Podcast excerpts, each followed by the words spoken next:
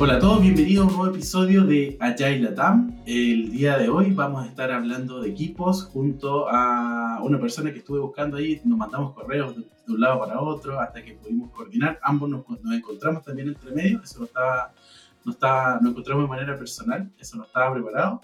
Eh, estoy con Javier Garzás, eh, pionero de agilidad en Latinoamérica y España. Y hoy vamos a estar hablando de cómo podemos crear equipos ágiles y cómo los podemos sostener. Bienvenido, Javier. Muchas gracias, Etienne, por la invitación y un gusto haberte visto en persona en, Orlando, curiosamente hace, hace no mucho. Y gracias por la invitación eh, y por estar aquí con vosotros. Muchas, muchas gracias a ti. Javier, ¿nos, nos pudiese hablar un poco de ti, de eh, tanto profesional como personalmente, y cómo te conectas con el tema del cual vamos a hablar el día de hoy?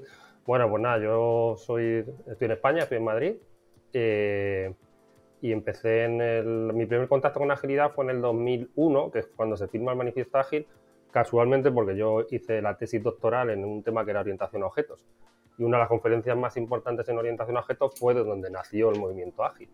Y entonces la primera conferencia en la que hubo charlas sobre agilidad, que no la primera conferencia ágil, pero sí la primera en la que hubo charlas bajo el nombre ágil, fue una que se llamaba OPSLA, que es muy antigua, y fue unos cuantos meses después de la firma del manifiesto. Entonces, yo estuve allí casualmente porque presentaba un trabajo de mi tesis doctoral que era sobre patrones sobre orientación a objetos. Y ese fue el primer contacto a través de, la, de aquella ponencia, de aquella tesis doctoral, y bueno, luego ya me dediqué un poco a profundizar en estos temas. Seguí con mi carrera eh, profesional y aparte por la carrera docente. Y nada, pues soy informático de estudios originarios, ingeniero en informática y doctorado, doctor PhD en, en informática también. Y nada, y desde entonces, pues nada, ha pasado, me he dedicado a ayudar a muchísimos equipos. De hecho, ya son muchos años ya. Antes, antes uno lo contaba con, son muchos años, ahora ya va uno diciendo, bueno, tampoco vamos a dar datos.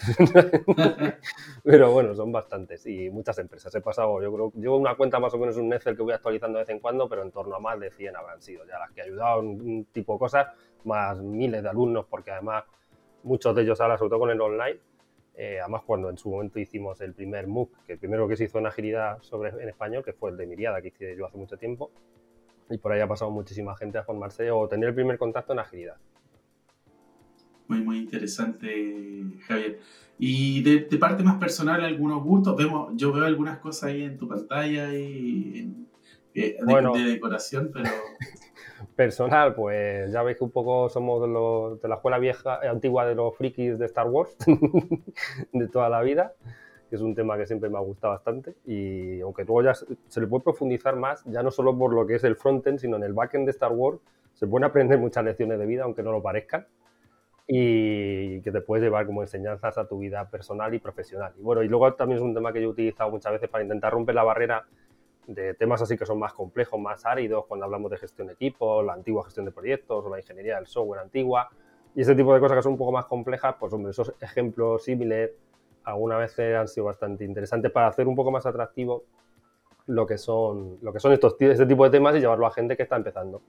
Luego me gusta mucho dibujar también, y también hay una combinación por ahí de tipo cómic, aparte de las pelis de Star Wars, pues ese mundo cómic, y es una cosa que utilizo mucha, durante muchísimo tiempo, que cuando empecé a dibujar por, por, por hobby, no, nunca pensé que me podía ayudar en el tema profesional. Y de hecho, casi prácticamente, no sé si son keynote y eso no, no, lo hago tan así porque hay menos tiempo, pero cuando es algo que lleva más de una hora o así, algún tipo de evento público, normalmente los hago dibujando. Tengo una cámara por ahí que la conecto y, y queda muy bien porque además me permite que co-creemos lo que es lo que estoy contando y que no sea el típico PowerPoint que voy pasando y está cerrado, ¿no? Y un poco voy, me permite hacer esa co-creación de la historia de, la, de lo que estamos hablando juntos.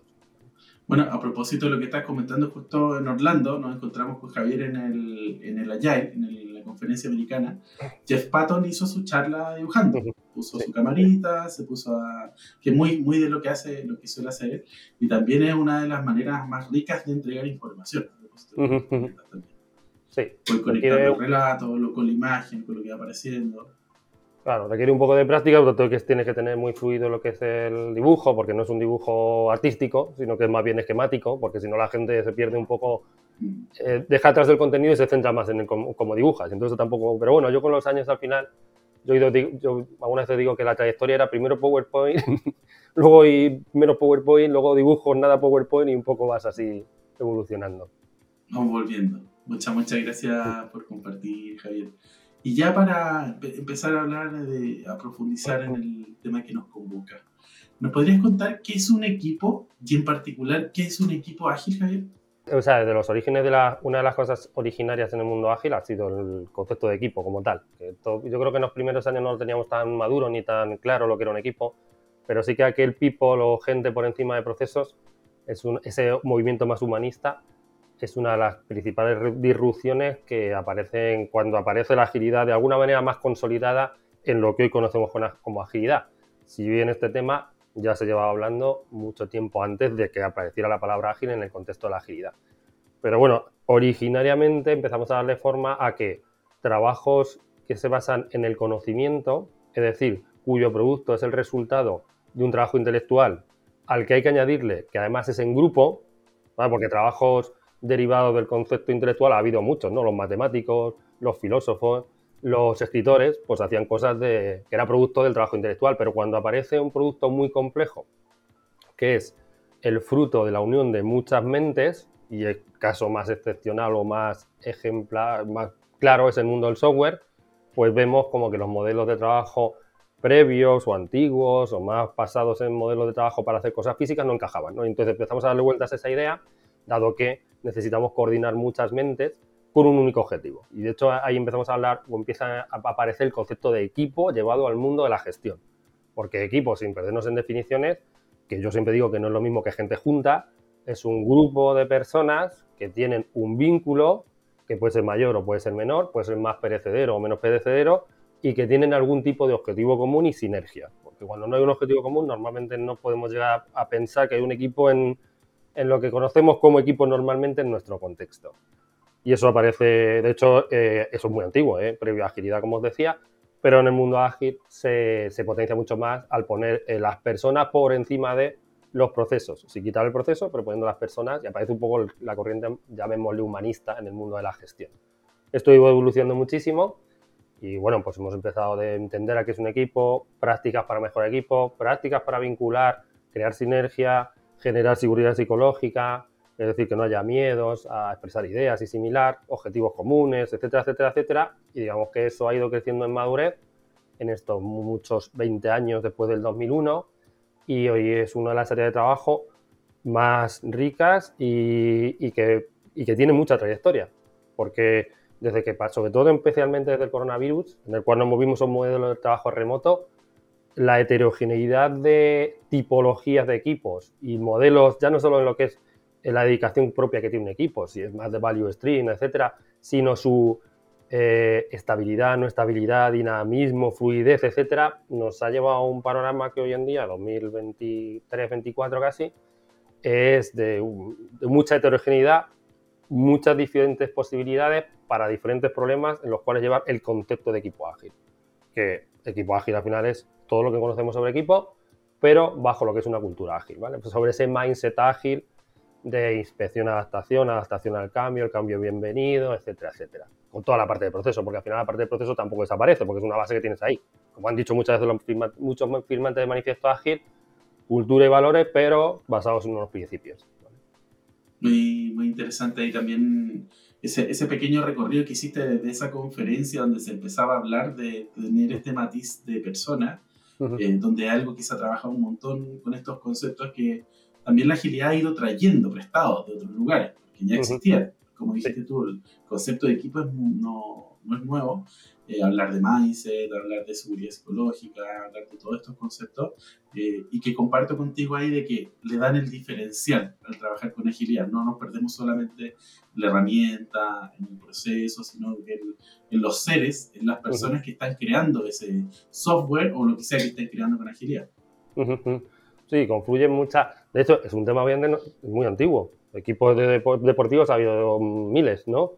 Y muchas disciplinas que tapaban los equipos como tal. Pero el nuestro es un caso excepcional de un grupo, porque claro, equipos, claro, muchas veces tomamos símiles de los equipos deportivos, pero lo nuestro tomamos ciertas partes, pero no podemos tomar todo. No es lo mismo un equipo deportivo que tiene una ventana de objetivo de lo que dura un partido, lo que sea, con un componente físico bastante grande, unas tensiones emocionales diferentes, etcétera. Se pueden tomar ciertas cosas, pero no todas.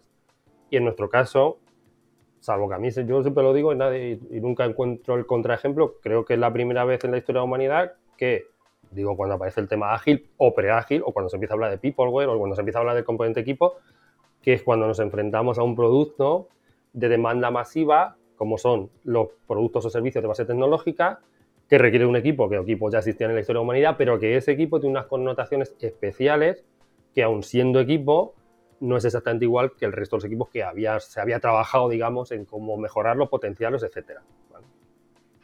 muy, muy interesante eso, como tiene consideraciones y exigencias distintas el trabajar en software también, ¿no? Como, no, es lo mismo que trabajar en otra cosa.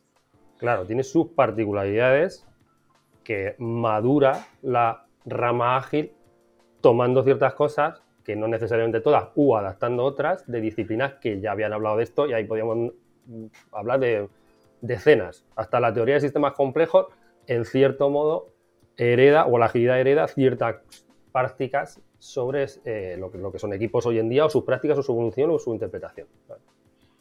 Muchas gracias, Javier. Bueno, les cuento, estamos eh, hablando, conversando con Javier Garzás desde España. Eh, estamos, estamos con los horarios bien cambiados y estoy más temprano acá en Chile. Javier está poquito más tarde en Madrid.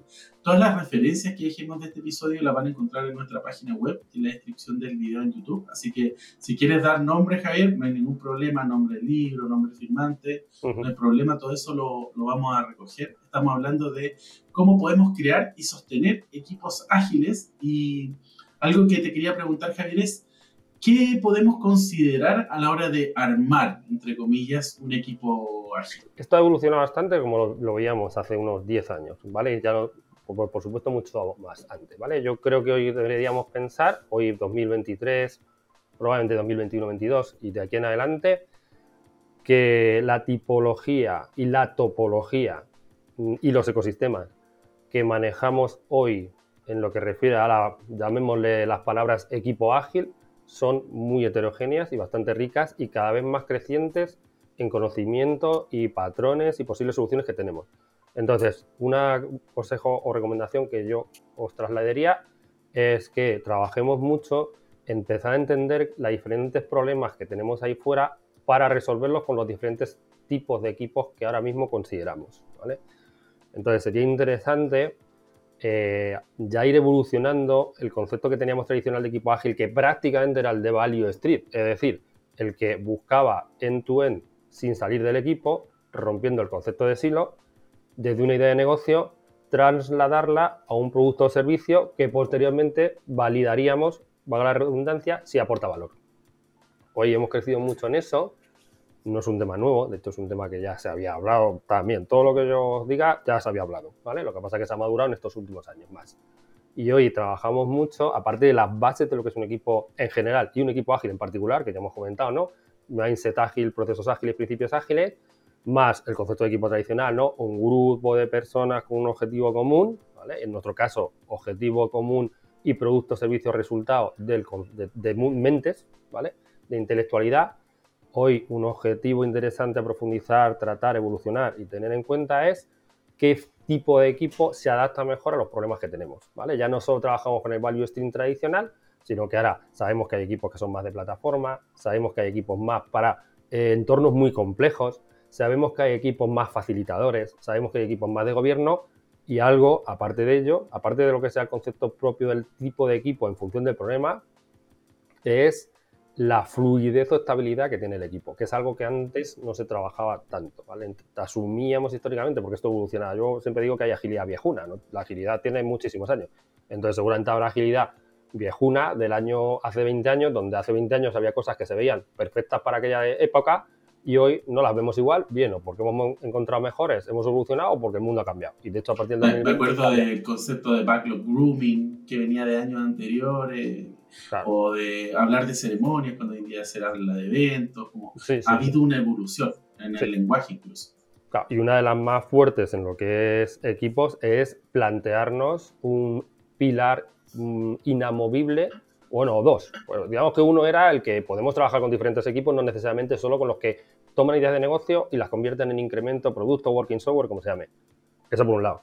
La otra es empezar a pensar de si todos los equipos tienen que ser estables, cuando la estabilidad del equipo era una pieza fundamental durante muchísimos años, que sigue siendo el patrón recomendado para aumentar las sinergias y mejorar los procesos de un equipo, pero que en ciertas circunstancias tenemos que empezar a convivir con que todo es tan cambiante que aferrarnos a que el equipo tenga que ser estable cuando no lo va a ser puede ser un error y deberíamos empezar a trabajar en otras opciones existentes. Y eso es uno de los retos ahora bastante interesante, o disrupción o evolución. Y empezamos ahí a hablar de equipos fluidos y ese tipo de cosas, todo bajo el paraguas ágil.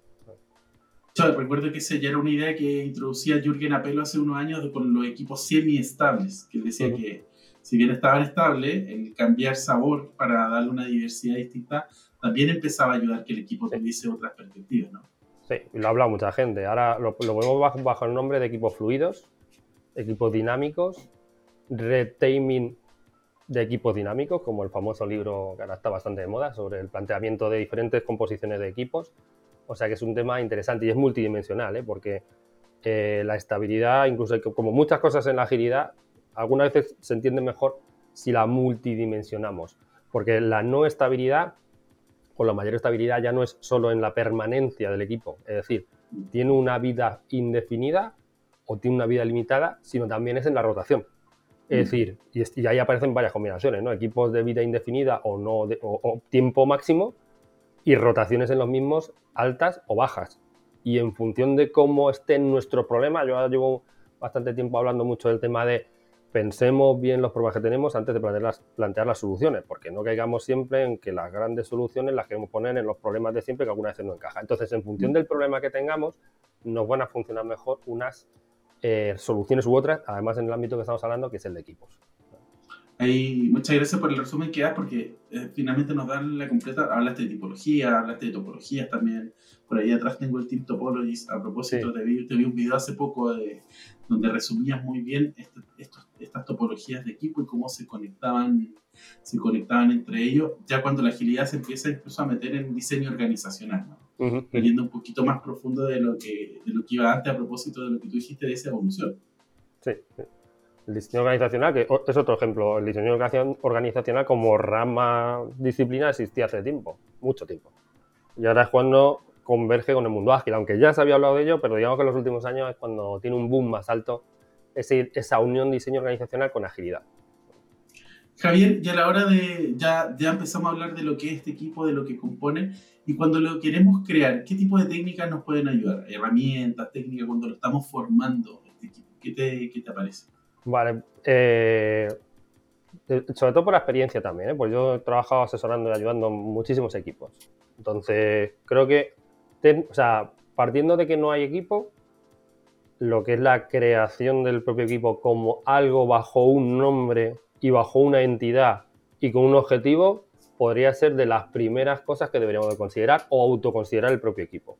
De hecho, hay técnicas tomadas del mundo del coaching, otra disciplina que ya existía, de la cual tomamos cosas de vez en cuando, como son los acuerdos entre equipo, los objetivos mínimos de equipo, las reglas de convivencia, valores, objetivos, cómo nos queremos comportar, etcétera, son cosas que en los principios de un equipo ayudan a consolidar el equipo, que es la propia identidad y definición de qué somos.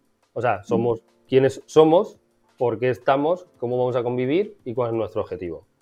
Luego hay un conjunto de cosas que según la, madurez, según el tiempo va pasando, van apareciendo en muchos de los casos por la, propia experiencia de trabajar juntos en una problemática en la cual hay buenas prácticas dando vueltas, pero muchas de ellas las tenemos que adaptar. Entonces, de hecho, y eso lo ha dicho mucha gente, de hecho, el modelo de Tuckman muy famoso y antiguo, que incluso hoy en día se cuestiona o se adapta por otras circunstancias, hablaba ya de eso, ¿no? El Tuchman ya decía que al principio tiene que haber una fase de qué somos, nos estamos formando, cuál es el objetivo, hacia dónde vamos, quiénes somos, quiénes no somos, quién entra, quién sale, para llegar a otra en la cual hay una segunda etapa en la cual nuestro objetivo, y ahí cambian las técnicas, cambian los asesoramientos, los mentoring o la evolución del equipo, y es, eh, bueno, una vez que ya tenemos el equipo, que ya más o menos tenemos un poco el dibujo de quiénes somos, cómo y cómo nos convivimos y cuál es nuestro objetivo, cómo vamos a trabajar en mejorar en ser mejor equipo.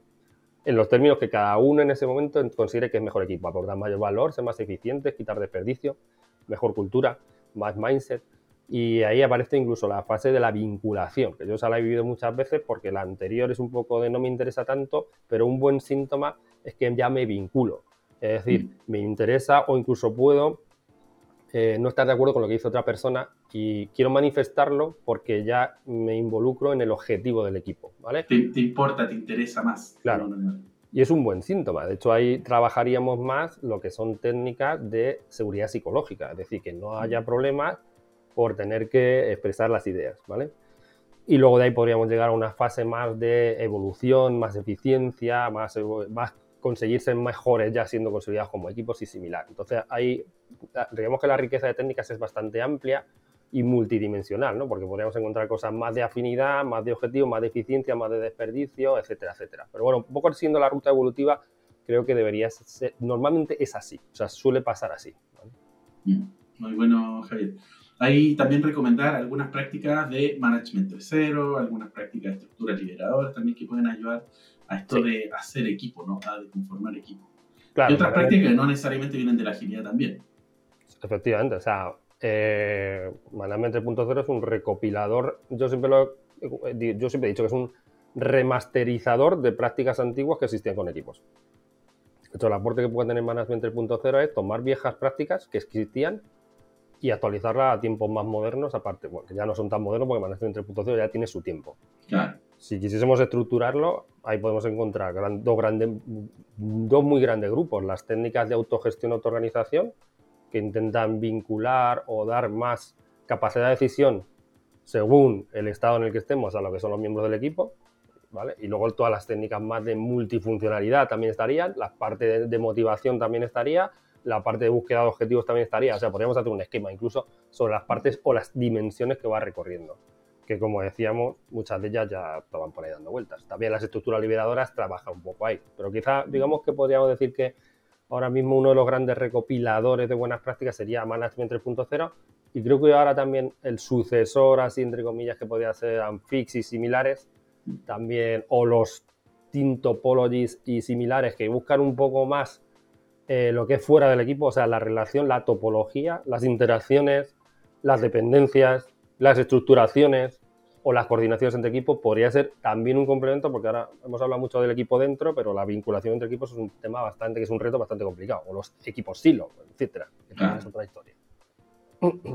Muy, muy, muy interesante. De hecho, también nombraste Tuckman con la polémica que puede traer del tema de madurez de equipo.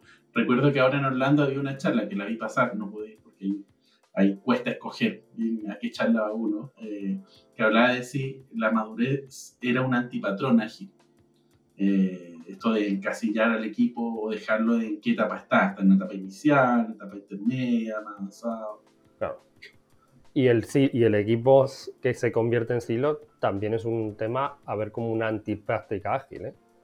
Porque cuando o sea, partíamos, si nos vamos a tiempos muy antiguos, de que no había equipos, había gente junta. Llegamos a que había equipos, pero no eran multifuncionales value stream. A rama clásica del mundo de equipos ágiles, toda la parte de la multifuncionalidad, con las matrices de multifuncionalidad, etcétera, tomadas también en Management 3.0, pero más antiguas. Por lo menos yo ya las había visto la gente de, Scrum desde las trincheras, los de Spotify similar. Y de ahí podemos llegar al, tema de tener ya equipos que se autohacen un silo. Y eso también es un antipatrón, pues, vivido bastante de cerca por los problemas que nos ha traído en algunas organizaciones de eh, cerramiento, eh, no, no difusión de prácticas entre equipos, conocimientos que no se reparten, etcétera, etcétera. Entonces, en la riqueza deberíamos ir pensando ya no solo en el equipo, sino en el movimiento de, de estabilidad de equipo o entre equipos muchas prácticas que ahora se utilizan, me acuerdo de haberlas medio inventado un poco por la necesidad, como fue cuando yo me acuerdo en su momento que inventamos una cosa que se llamaban los Erasmus Ágil. Que los Erasmus aquí, bueno, eso creo que es más de Europa. Son paseos de estudiantes, ¿no? Sí, Intercambio. claro, es una. Algunos estudiantes universitarios pueden moverse de tu universidad y tú puedes estar en Madrid, en una universidad, y pasar un año en una universidad de París o, de Alemania y los de Alemania en España, etc. Y entonces le llamamos Erasmus Agiles por la eh, no ruptura de la estabilidad del equipo por necesidades de proyecto, sino planificada como mejora del todo. Es decir, mm. Eh, ofrecerle a la gente de un equipo que pudiera pasar una estancia en, otro equipo. Y eso es muy enriquecedor para difundir prácticas, conocimientos, sinergias, etc. Muy, interesante. Yo en algún minuto con un equipo fue, cuando era Scrum Master, trabajaba como Scrum Master, me acuerdo que tenía una práctica, era cómo hago lo que hago. Y cada una de las personas expresaba de cómo hacía su día a día de una tarea tipo, y eso era muy enriquecedor para el otro, que no sabía su trabajo, y a veces decía, no, es que el UX no hace mucho porque solo dibuja, pinta, no sé qué, o no, el, el desarrollador qué tanto hace, y, que eso de, empezar a conocer su rol de, parte del QA también, eh, empieza a abrirnos la perspectiva con lo que dices tú, a entender mucho mejor el trabajo del otro y que lo necesario que somos todos para Claro.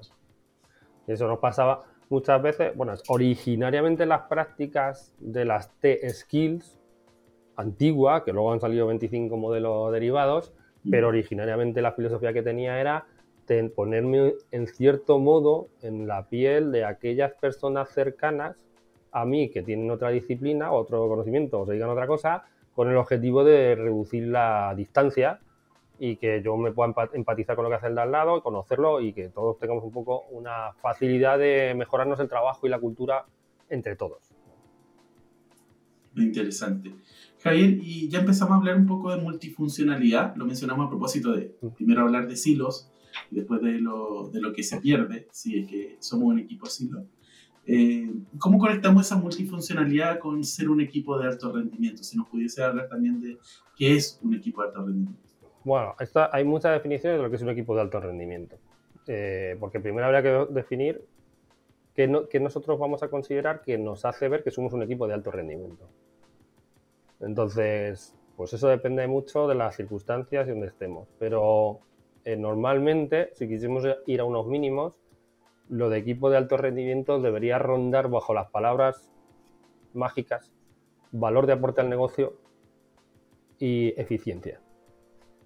Normalmente en nuestro ámbito, salvo casos excepcionales y la múltiple heterogeneidad que puede haber en el mundo, pero por lo normal, si vamos a un sitio estándar, el poder considerar qué nos dice que un equipo es de alto rendimiento, normalmente lo contrastamos con cuánto es el aporte de valor a negocio y cuánto es la eficiencia que proporciona el equipo. Esto está dicho por mucha gente también de hace mucho tiempo. Y son dos palabras que no son la misma y son muy potentes las dos. Porque el aporte de valor a negocio es hasta qué punto lo que estamos haciendo como equipo está contribuyendo a incrementar el valor y de a partir del valor podemos abrir un capítulo de cuántas interpretaciones de valor hay, que normalmente suele ser valor a negocio o descubrimiento de nuevas cosas, o suele ser mejorar la eficiencia de nuestro trabajo que estamos haciendo, o suele ser incluso impacto. ¿vale? Por ahí ya nos vamos metiendo en detalles más menores. Pero siempre es interesante, en mi opinión, eh, que, aparte de que en nuestro contexto de los trabajos que nosotros, de lo que nosotros hacemos con equipos ágiles, en nuestros contextos normales, la otra palabra importante mágica con la cual reflejarnos hasta qué punto somos un equipo de alta madurez es la eficiencia. Y la eficiencia es optimizar al máximo el tiempo que tengo para hacer el máximo de cosas que tienen alta probabilidad de aportar valor a través de mis productos y mis servicios. Esa es la eficiencia. No hay que confundirla con velocidad, porque la velocidad es normalmente otra cosa y algunas veces se malinterpreta. Estamos hablando de eficiencia. Por eso la, la palabra velocidad se quedó un poco en el lado oscuro hace ya tiempo, se quedó un poco viejuna y la acabamos sustituyendo, sin, eliminarla porque es una métrica interesante, pero no es tan esencial como la palabra eficiencia. Y eficiencia es que yo, nosotros, como equipo, descubramos mejores maneras de trabajar para que podamos aportar más, que no significa hacerlo con el lado oscuro, no significa trabajando más, ni haciendo malas prácticas, ni haciéndolo mal, sino siendo un, descubriendo un mejor modelo de trabajar. Entonces, salvo excepciones y casos puntuales, con todo lo abierto que es el tema, el concepto de alto rendimiento yo lo encuadraría en empujo el valor, empujo la eficiencia, que tiene una relación fuerte y no son lo mismo. Porque yo puedo ser muy eficiente y no aportar valor, o puedo aportar menos valor porque no soy eficiente. Entonces siempre tenemos que llevar las dos partes. Pero más o menos así, un poco por resumirlo, yo el alto rendimiento lo enfoco en, este, en esas dos dimensiones. Muchas gracias por esas dos dimensiones que traes. De hecho, eh, esa interdependencia que existen entre esos dos elementos que, que mencionas también la importancia de definir qué es valor para la compañía. Porque a lo mejor la compañía dice, no, para mí valor es ROI y yo necesito que suba. O hay otro que dice, a lo mejor también una, una ONG donde el valor es otro. una organización donde lo que buscamos es otra cosa, no es solo dinero. Entonces creo que es muy interesante lo que traes también desde esa parte de definición de valor. Sí, que el valor que es otra de las áreas de alto crecimiento en los últimos años. Porque el valor que existía como tal la palabra sin más desde hace muchísimos años hasta que no hemos podido consolidar equipos de una manera más o menos estructurada, que de alguna manera tengan un grado mínimo de eficiencia, es cuando nos hemos podido plantear, y lo hablo como comunidad y no como disciplina teórica, sino en el día a día del trabajo con equipos en empresas, cuando hemos conseguido superar lo que es la etapa de vamos a crear equipos, que sean mínimo de eficientes, es cuando ha aparecido la gran época de estos últimos años de ahora aportemos valor, o midamos el valor que aportamos, o definamos qué significa valor, o nos planteemos cómo aportar más valor, o qué significa valor. Pero eso ha tenido que llevar un poco la evolución de haber podido, de, no tener equipos a tener equipos que muchas veces no eran ni multifuncionales, que no eran ni value stream puros, a tener equipos que ya lo son y son medianamente eficientes y querer salir al siguiente evolución. Que no quedarme solo en lo que se llama muchas veces feature factory, ¿no? De libero cosas en los productos y no sé ni si aportan, y para ir a una evolución más. Pero aún así, la parte anterior de la eficiencia también sigue siendo importante hoy en día. Ahí lo que me parece, Javier, con lo, que, con lo que tú traes a propósito de que ha habido una evolución y necesitamos marcar ciertos hitos antes de avanzar, también a veces la premura que a mí me tocaba en algunas organizaciones de querer todo el día de mañana. Todo lo que tienen la ya lo quiero mañana, pero ni siquiera he conformado bien mi equipo, ni siquiera he visto si efectivamente pueden entregar, eh, entregar al menos software o, hacer una entrega correcta para después recién querer valor o ni siquiera están en un ambiente seguro para poder trabajar. Y a veces se quiere todo, no me ha tocado a mí, que se quiere todo, ya listo, instálame el equipo y que me funcione automáticamente, entendiendo como si fuera máquina. Claro, eso es imposible porque además eh, es, que es imposible incluso en las cuestiones cotidianas de nuestro día a día. Yo alguna vez para, hablar sobre esto lo saco del contexto equipos ágiles y lo llevo a, imagina que, quieres cambiar un comportamiento, mejorar algo de tu vida, ¿no? Dice, a partir de ahora quiero hacer ejercicio, o quiero ponerme en forma, o quiero dejar la comida no sana. Y, y, eso como persona te puede llevar mucho tiempo hasta que consigues cambiar y meterte en una rutina diferente. Pues imagínate eso en un mundo muchísimo más complejo en el cual hay mucha gente con muchos intereses en una organización. O sea, es imposible además que lo puedas hacer. O sea, que requiere su tiempo. Algunas veces hablamos de, la gente muchas veces pregunta, ¿cuál es la unidad mínima temporal para que empecemos a ver eh, cambios, ¿no? Cambios en una transformación ágil. Y yo digo que por lo menos el semestre, pero iría al año. Sí, está, esa exigencia, ¿no? Y ahí de, negocio, buscando la mínima oportunidad para ya, ya volvamos a lo mismo. hay muchas presiones y bueno, al final, pues lo que... sí. bueno, ahí trabajamos, es el ambiente en el que, nos desenvolvemos también. Sí. Em, ya hemos estado hablando, estoy el día de hoy hablando con Javier Garzás, pionero de agilidad en Latinoamérica y España. Estamos hablando de cómo podemos crear y sostener equipos ágiles. Les recuerdo que eh, tanto las referencias que ha dado Javier, los libros, los nombres, los van a encontrar en el artículo en inspirilatam.com. Eh, y también vamos, vamos a dejar también las redes sociales de Javier para que lo puedan contactar. Javier tiene un blog, Javier tiene un canal de YouTube, Javier escribe constantemente, así que vamos a dejar ahí toda la información porque todo lo que nos está comentando, mucho más de esa información ya él ya la tiene documentada durante toda esa trayectoria que nos comentaba eh, en este episodio. Y ahora hay un elemento que, que, creo que lo hemos tocado de manera más lateral, pero no, no, no lo hemos eh, explicitado de, acerca de la autoorganización eh, en estos equipos, Javier. ¿Nos pudieses contar un poco más de eso? Bueno, autoorganización o autogestión, incluso el, nombre va cambiando según la época, ¿eh? Pero bueno, sin perdernos en etimologías, eh, esto es de hecho es una de los, porque fíjate que la multifuncionalidad es más estructural, ¿eh? O sea, hay una parte de la multifuncionalidad que se puede, entre comillas, diseñar. Hay otra parte que, requiere un poco de experiencia, mejora y evolución. Pero la autoorganización es algo más complejo porque es algo que tiene que nacer del equipo. La autoorganización barra autogestión, que hay varios niveles. ¿eh? Pero así en esencia estamos hablando de eh, ceder capacidad de gestión y toma de decisiones al equipo. En contraposición a que cierto grupo de decisiones y conocimientos y etcétera se tomen fuera. Originalmente esto viene por cuando aquellos tiempos hace muchos años Cuando trabajábamos muy en el modo oscuro de jefe de proyecto que le dice al equipo lo que tiene que hacer, y, e implica que, por un lado, pues el jefe de proyecto está muy alejado de lo que está pasando en la trinchera y hace que los que están en la trinchera pues no tengan la responsabilidad de aportar en la gestión, pues llegábamos en mundos de sistemas complejos, llegábamos a, soluciones no las más óptimas. Entonces empezamos a pensar que si esto era tan complicado y nadie tenía una visión 100% de la situación y no era tan fácil como la gestión de construir una pirámide, pues deberíamos aportar todos a la gestión. Eso es el origen un poco de cómo llega la autoorganización barra autogestión a, nuestro mundo, que es el de los equipos ágiles. Es decir, si tenemos un tester, alguien de QA, uno de desarrollo, un frontend, un backend, alguien de gestión, etcétera, etcétera, etcétera, probablemente cada uno sepa mucho de lo que está haciendo, pero la mejor eh, decisión en lo que refiere a gestión o, ese tipo, o decisiones similares va a venir de que todos nos pongamos de acuerdo para tomar ciertas decisiones y que si las toma alguien desde fuera, que no quiere decir, que esto es importante, que todas las decisiones tengan que tomar dentro, pero que hay cierto tipo de decisiones que si autónomamente las toma el equipo, producen mejores resultados, ¿vale?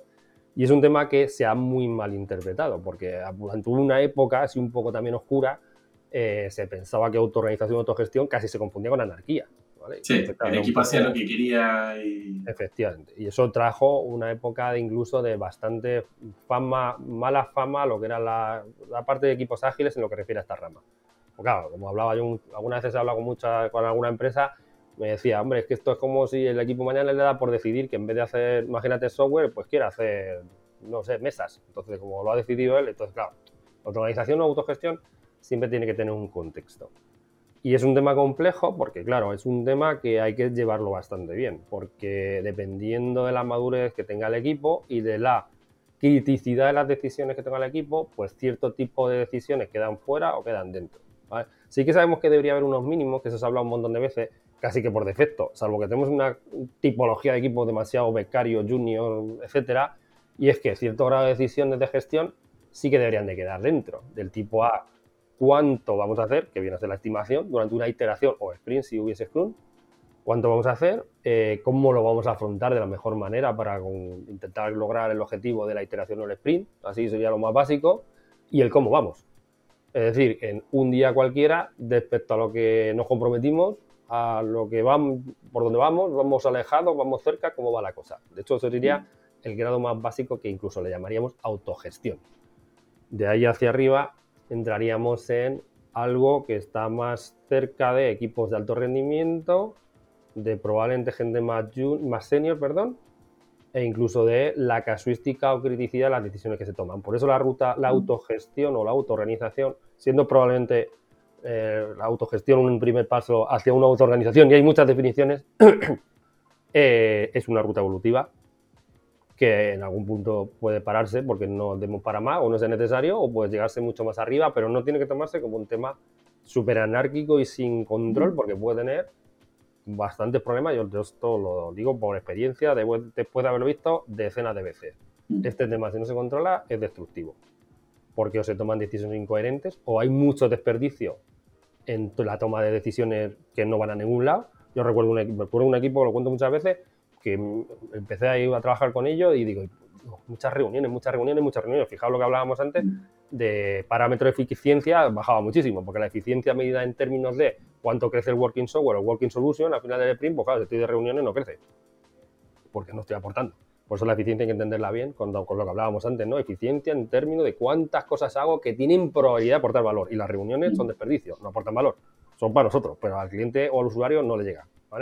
Entonces, tantas reuniones, tanto desperdicio, y era porque habían entendido que la autoorganización era que nos reunimos todos para tomar todas las decisiones posibles. Ah, todos tenemos que estar de acuerdo. Claro, todos tenemos que estar de acuerdo y participar en todo. Entonces, eh, ya, eso es una, una peligrosa eh, concepción de que autoorganización es todos y encima por democracia. Y ni siquiera tiene por qué ser así, porque incluso ah. en lo que es la propia toma de decisiones, que es una rama que se abre cuando hablamos de autoorganización o autogestión, la decisión de cómo decidimos y quién decide es un punto a cerrar, no, no abierto por defecto. Porque claro, si asumimos que autoorganizaciones decidimos todos lo que queremos y en democracia nos lleva a que se toman a desperdicios masivos en la toma de decisiones e incluso decisiones incorrectas o a que incluso un, un senior que lleva 20 años de experiencia valga su voto lo mismo que una persona que lleva tres meses en la empresa.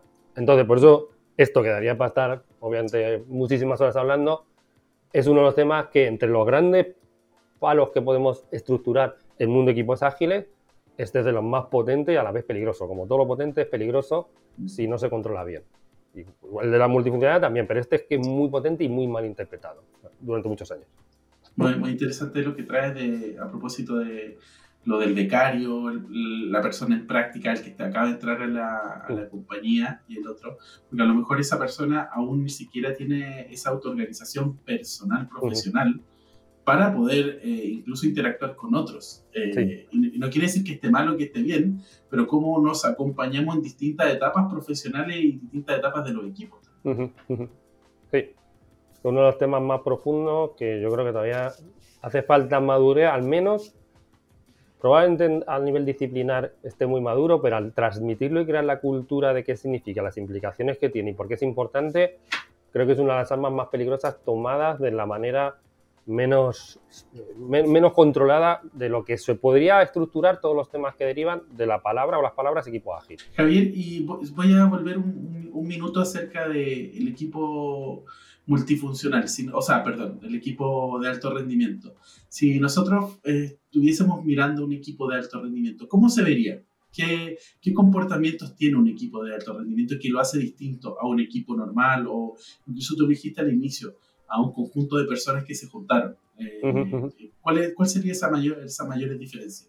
Pues yo creo que tendría una preocupación por el valor y por mejorarlo. Creo que tendría una preocupación por la eficiencia debería de tener una, la cultura de constantemente descubrir mejores maneras de trabajar, o sea, la cultura de la constante experimentación, que es algo que prácticamente es un indicador de cómo de alto rendimiento, cómo de bueno, cómo de bien va un equipo. Es decir, nos quedamos en somos lo mejor y no descubrimos mejores maneras de trabajar, o vamos descubriendo mejores maneras de trabajar. Creo que debería tener una cultura de cambio, o sea, el cambio es bienvenido. No solo lo que refiere a voy descubriendo mejores maneras de hacer las cosas, sino que el cambio no es un problema, que es uno de los, de los retos, aunque estemos en el mundo ágil, algunas veces los, agilistas son un poco ágiles, ¿eh? porque hay algún agilista que a muchos cuesta que el cambio es bienvenido y algunas veces criticamos incluso que se cambie. Entonces, el cambio debería ser otro de los parámetros que nos argumentan que poco que vamos que, vamos, que aceptamos que aparecen nuevas culturas, nuevas tecnologías, nuevos problemas, nuevos retos y similar y no nos duele y, una seguridad psicológica, no sé si lo habíamos contado, pero seguridad psicológica debería ser otro de los parámetros interesantísimos que deberíamos ver en un equipo muy en línea, porque realmente todos estos puntos que hemos ido tratando están todos relacionados unos con otros. Vamos, hay una sinergia entre de uno a otro, pero la seguridad psicológica sí que debería ser uno de los aspectos que identifican que el equipo es de alto rendimiento, entendiendo seguridad psicológica, que no sé si la habíamos hablado, como que no hay problema en expresar las ideas para, porque no hay un rechazo y eso nos permite eh, hacer más heterogéneo las opiniones y encontrar mejores maneras de aportar valor y ser eficientes. Creo que debería ser otro de los puntos. Y, no sé, y otra cosa que he identificado, ya no sé si es causa o efecto, pero es un punto que normalmente se suele, o podemos ver, ¿no? Ahora, no sé si es causa o efecto y no sé si es siempre, pero es típico. Y es la diversidad. O sea, normalmente, y va también relacionado con los anteriores, ¿no? Los equipos de alto rendimiento tienen un grado de diversidad interesante. Es decir, no somos todos iguales y pensamos lo mismo. Y eso creo que también son los puntos que nos pueden identificar que estamos en un equipo de alto rendimiento. Igual que podemos identificar que se ha roto, que dejamos, que todo esto tiene muchas implicaciones, porque eso nos va a hacer ver que un equipo de alto rendimiento probablemente ni, podamos ni siquiera mm, identificar su modelo de trabajo con algún framework conocido. O sea, no, es raro que veamos un equipo de alto rendimiento y que siga un, un Scrum, por ejemplo, de libro. Porque si sigo un Scrum de libro, de esto de la checklist de la guía de Scrum, pues entonces es que me falta una pieza, ¿no? Entonces no ha mejorado su manera, no ha descubierto mejores maneras, no ha adaptado, no ha habido seguridad psicológica para expresar opiniones que rompían como se había originado. O sea que entre toda esta lista de cosas que estamos comentando, otro indicador que yo vería es que el modelo de trabajo ni, no se aparece, no se, se ha evolucionado de tal manera que ni siquiera ya se parece a un framework conocido. me daría mal síntoma llamar a un equipo al alto rendimiento y que a la vez utilice un framework de libro punto por punto. Muy, muy bueno eso como porque a veces los frameworks nos sirven como punto de partida, pero desde ahí en adelante vamos viendo que cómo lo adaptamos mejor a cada equipo. Sí, el framework siempre hay que romperlo. Siempre. El framework vale, pues está contado de miles de maneras, pero la que él sugerí, sigue el framework, síguelo hasta que lo conozcas, para empezar a romperlo, para empezar a innovarlo. Eso siempre ha sido así. Mucho, hasta en el mundo Lean más antiguo también se hablaba, ¿no? De si voy a tu lugar de trabajo y trabajas igual que hace dos días, entonces no eres Lean. Ya se contaba eso en Lean. O sea que... Sí, ahí lo conecto también con, para mí, otro de los malos entendidos es, también tengo el framework, pero al segundo día ya lo desarmé porque me quedé incómodo. Mm. Que eso ya irme al otro lado. Claro, entonces ya irte un poco al lado más oscuro, porque no hubiera pasado por lo menos de saber si el framework cómo funciona para luego adaptarlo. Claro, lo, adapto a mi organización, pero al final termino haciendo lo mismo con nombre de errores nuevos y nombres de reuniones nuevas. Javier, ¿alguna pregunta que hasta ahora relacionada a este tema no te haya hecho que te gustaría responder?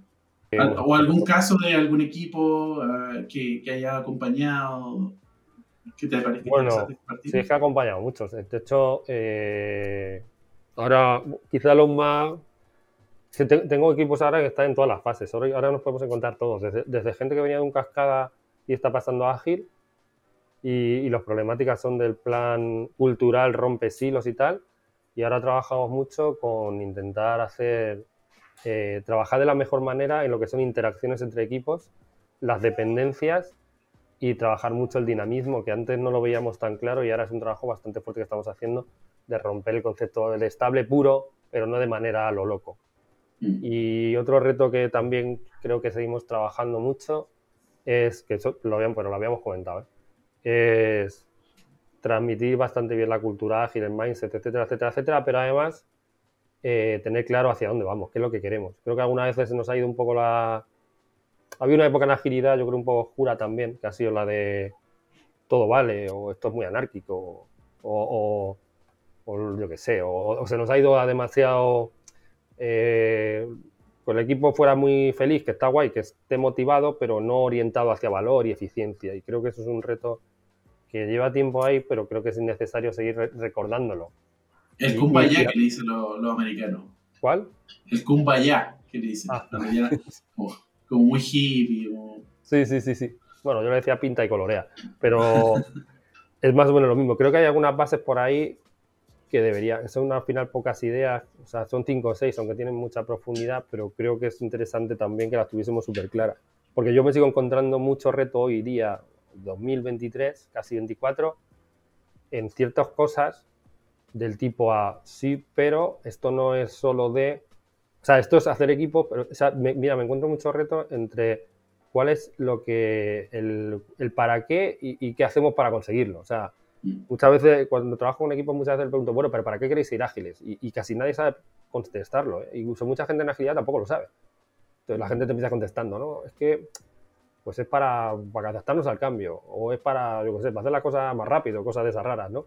Y no, pero al final, ¿para qué? Es para aportar valor al negocio. Y, y, para aportar valor al negocio, en agilidad, tenemos un montón de cosas que creemos que no funcionan bien desde un punto de vista ágil. Y algunas de ellas es siendo más eficiente, pero para ser más eficiente, no, la eficiencia tenemos que saber cómo medirla, porque ya hemos llegado al valor, que es la última instancia, pero antes hay que ir a la eficiencia, pero la eficiencia cómo la medimos, y la eficiencia la medimos, solo hay una manera de medir eficiencia en agilidad, o bueno, puede haber varias, pero a grandes rasgos es en cuánto aportamos al producto, servicio, a lo largo de las iteraciones.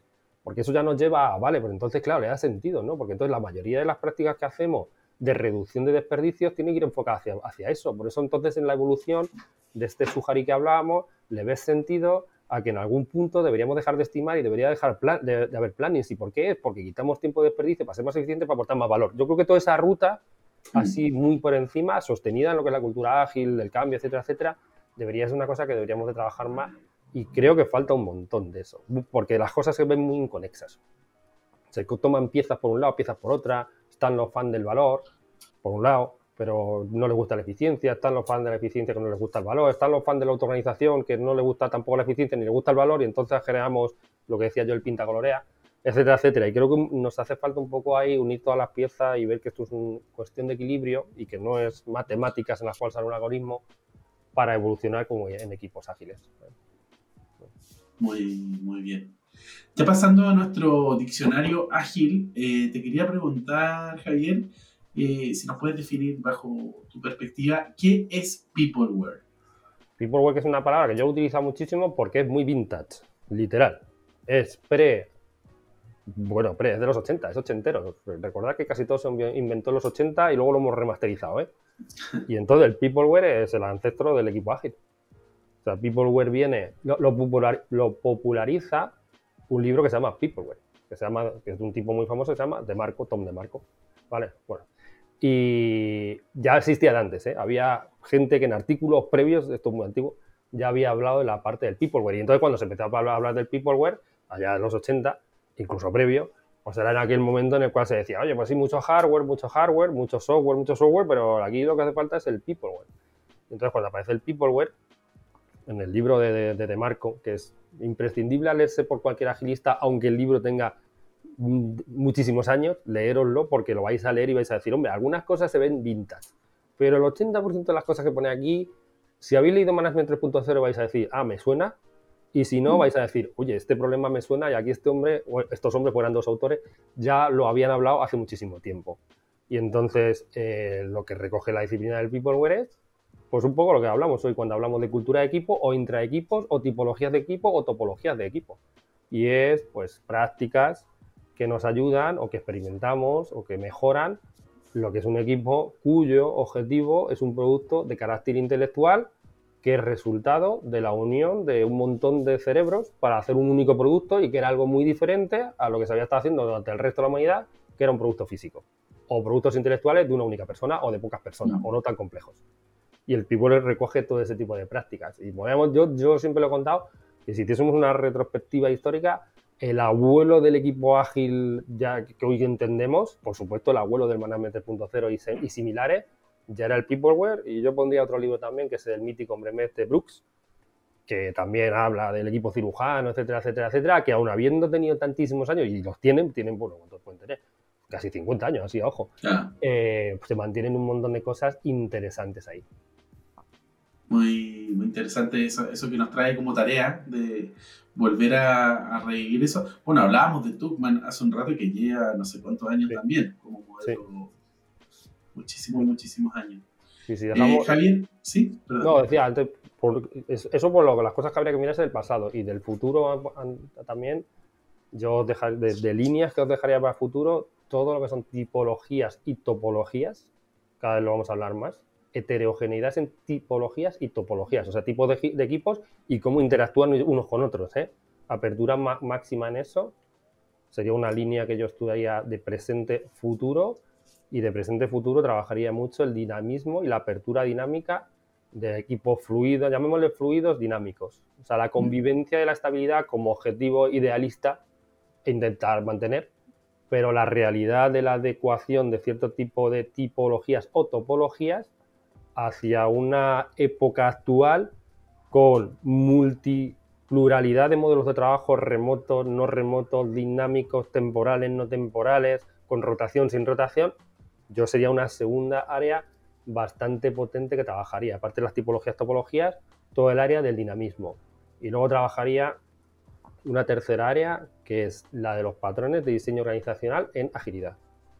Digo lo de patrones con todas las palabras. Patrón como la palabra clasicaza de buena solución a un problema típico en un contexto, originaria del mundo del software hace miles de años, llevada a lo que son buenas prácticas o buenas soluciones típicas para problemas organizacionales ágiles en un contexto, porque es un mm. área de alto crecimiento 2023-2024.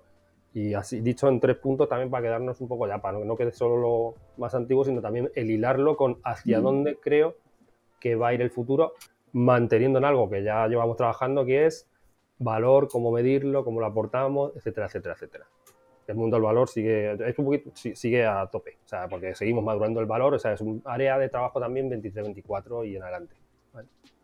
Y justamente conectando con lo que nos trae Javier, ¿qué estás leyendo? ¿Algún libro, algún podcast, canal de YouTube, alguna persona a quien tú nos recomiendes seguir con respecto no solo a este tema, sino a otro tema?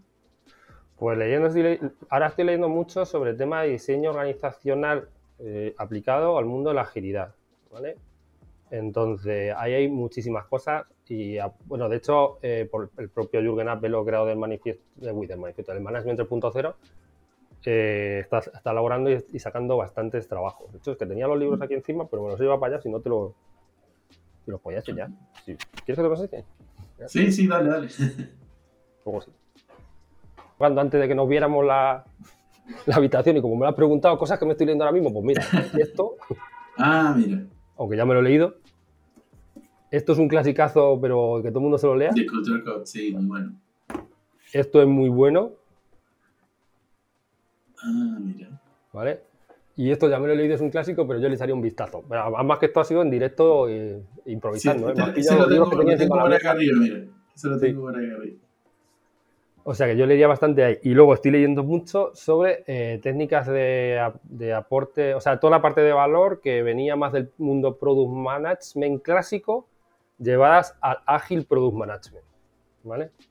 Entonces, toda la parte, por ejemplo, los libros de Value Proposition Canvas, es tan mm. interesante que leerlos. Y algunas referencias más que ahora mismo no me acuerdo de memoria, pero te podría pensarla y os la puedo pasar, ¿vale? Yo, con lo que me comentas con lo último que me... O sea, muchas gracias por todas las referencias. Lo último que comentas, hay, hubo una charla de Ahmed Sitki, ahora en el Agile que acaba de pasar, que era estrategia de producto, y estuvo increíble.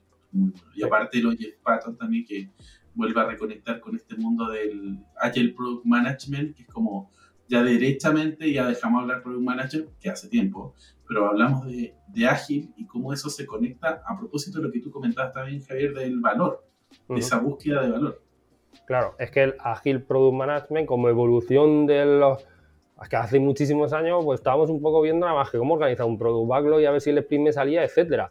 Luego empezamos a crecer, de hecho Jeff Patton fue uno de los que, oye, iremos un poquito más allá con los User Story Maps para que yo se quedó antiguo y empezamos a... Y, y por otro lado estaba, igual que en el diseño organizacional, había una rama que por ahí iba por libre, también había otra rama que también iba por otro lado, que era el Product Management.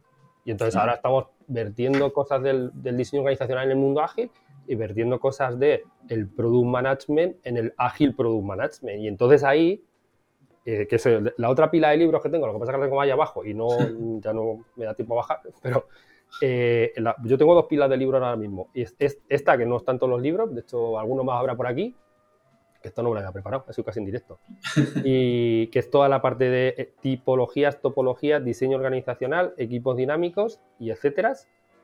Y la otra pila de libros es valor barra ágil product management. Mm. ¿Vale? Que es la otra, que está por ahí, pero es que no así de memoria ahora mismo, no me acuerdo. Pero eh, toda la si no, luego lo miro y os lo paso, ¿vale?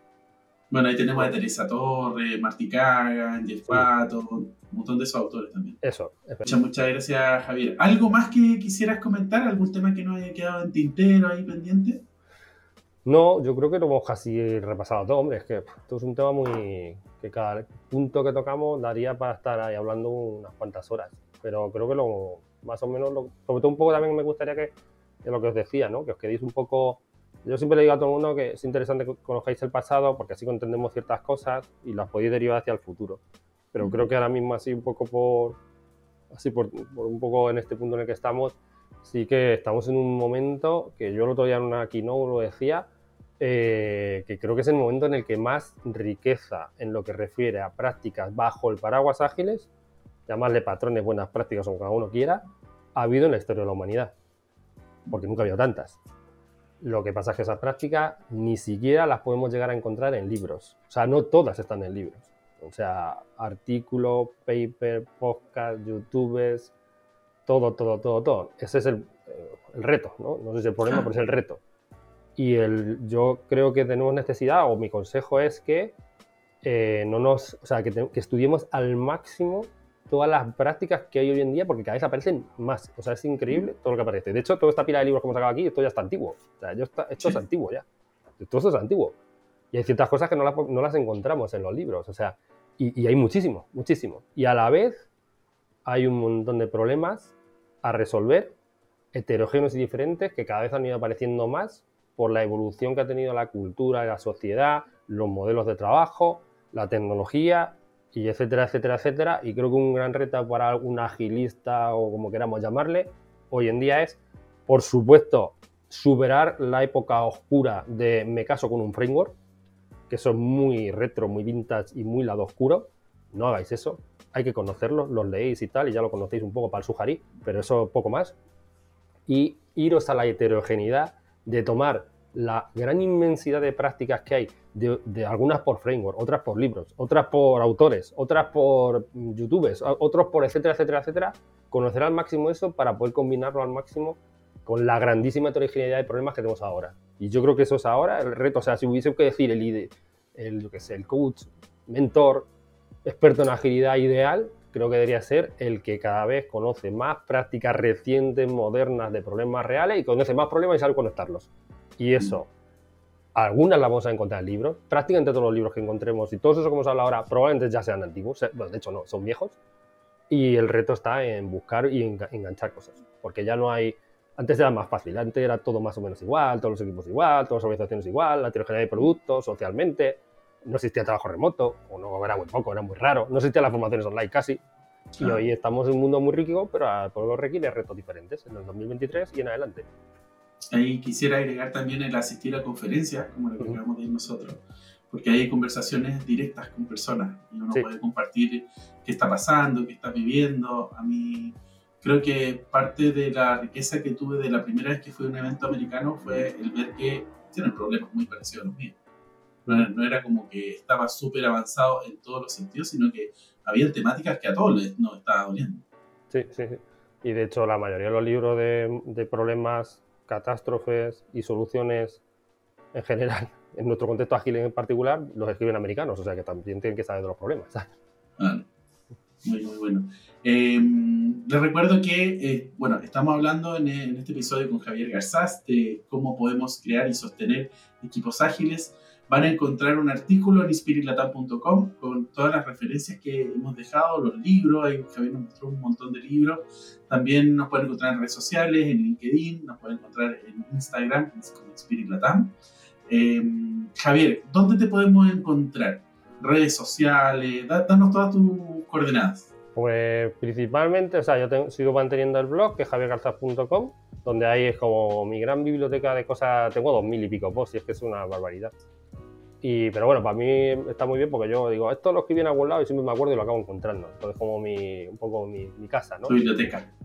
Y, y luego tengo el canal de YouTube, porque antes escribía mucho en texto solo y hace ya unos cuantos años creo que enriquece más lo que es el vídeo, es más cercano. Entonces el canal de YouTube y luego en LinkedIn, que así como es más en el día a día, que el, vídeo en YouTube es más elaborado, lleva más, tiene más permanencia en el tiempo, el LinkedIn tiene, un día para desaparece, pero bueno, para esa conexión del día a día la suelo llevar en LinkedIn. Y luego tengo el Instagram, pero es un poco más, más personal un poco el Instagram. Pero bueno, de vez en cuando cosas dejo cosas profesionales. El Twitter ya lo dejé porque se fue un poco ahí al lado oscuro y se perdió ahí el norte. Entonces ya me centro nada más que en el blog, en el YouTube y en el LinkedIn. Muchas, muchas gracias. Entonces, cualquiera de esos lugares que nos mencionó Javier, de todas maneras, igual las vamos a dejar listadas en las redes sociales eh, de Javier y donde lo pueden encontrar. Eh, muchas, muchas gracias por participar en el podcast en este episodio. Muchas, muchas gracias. Luego.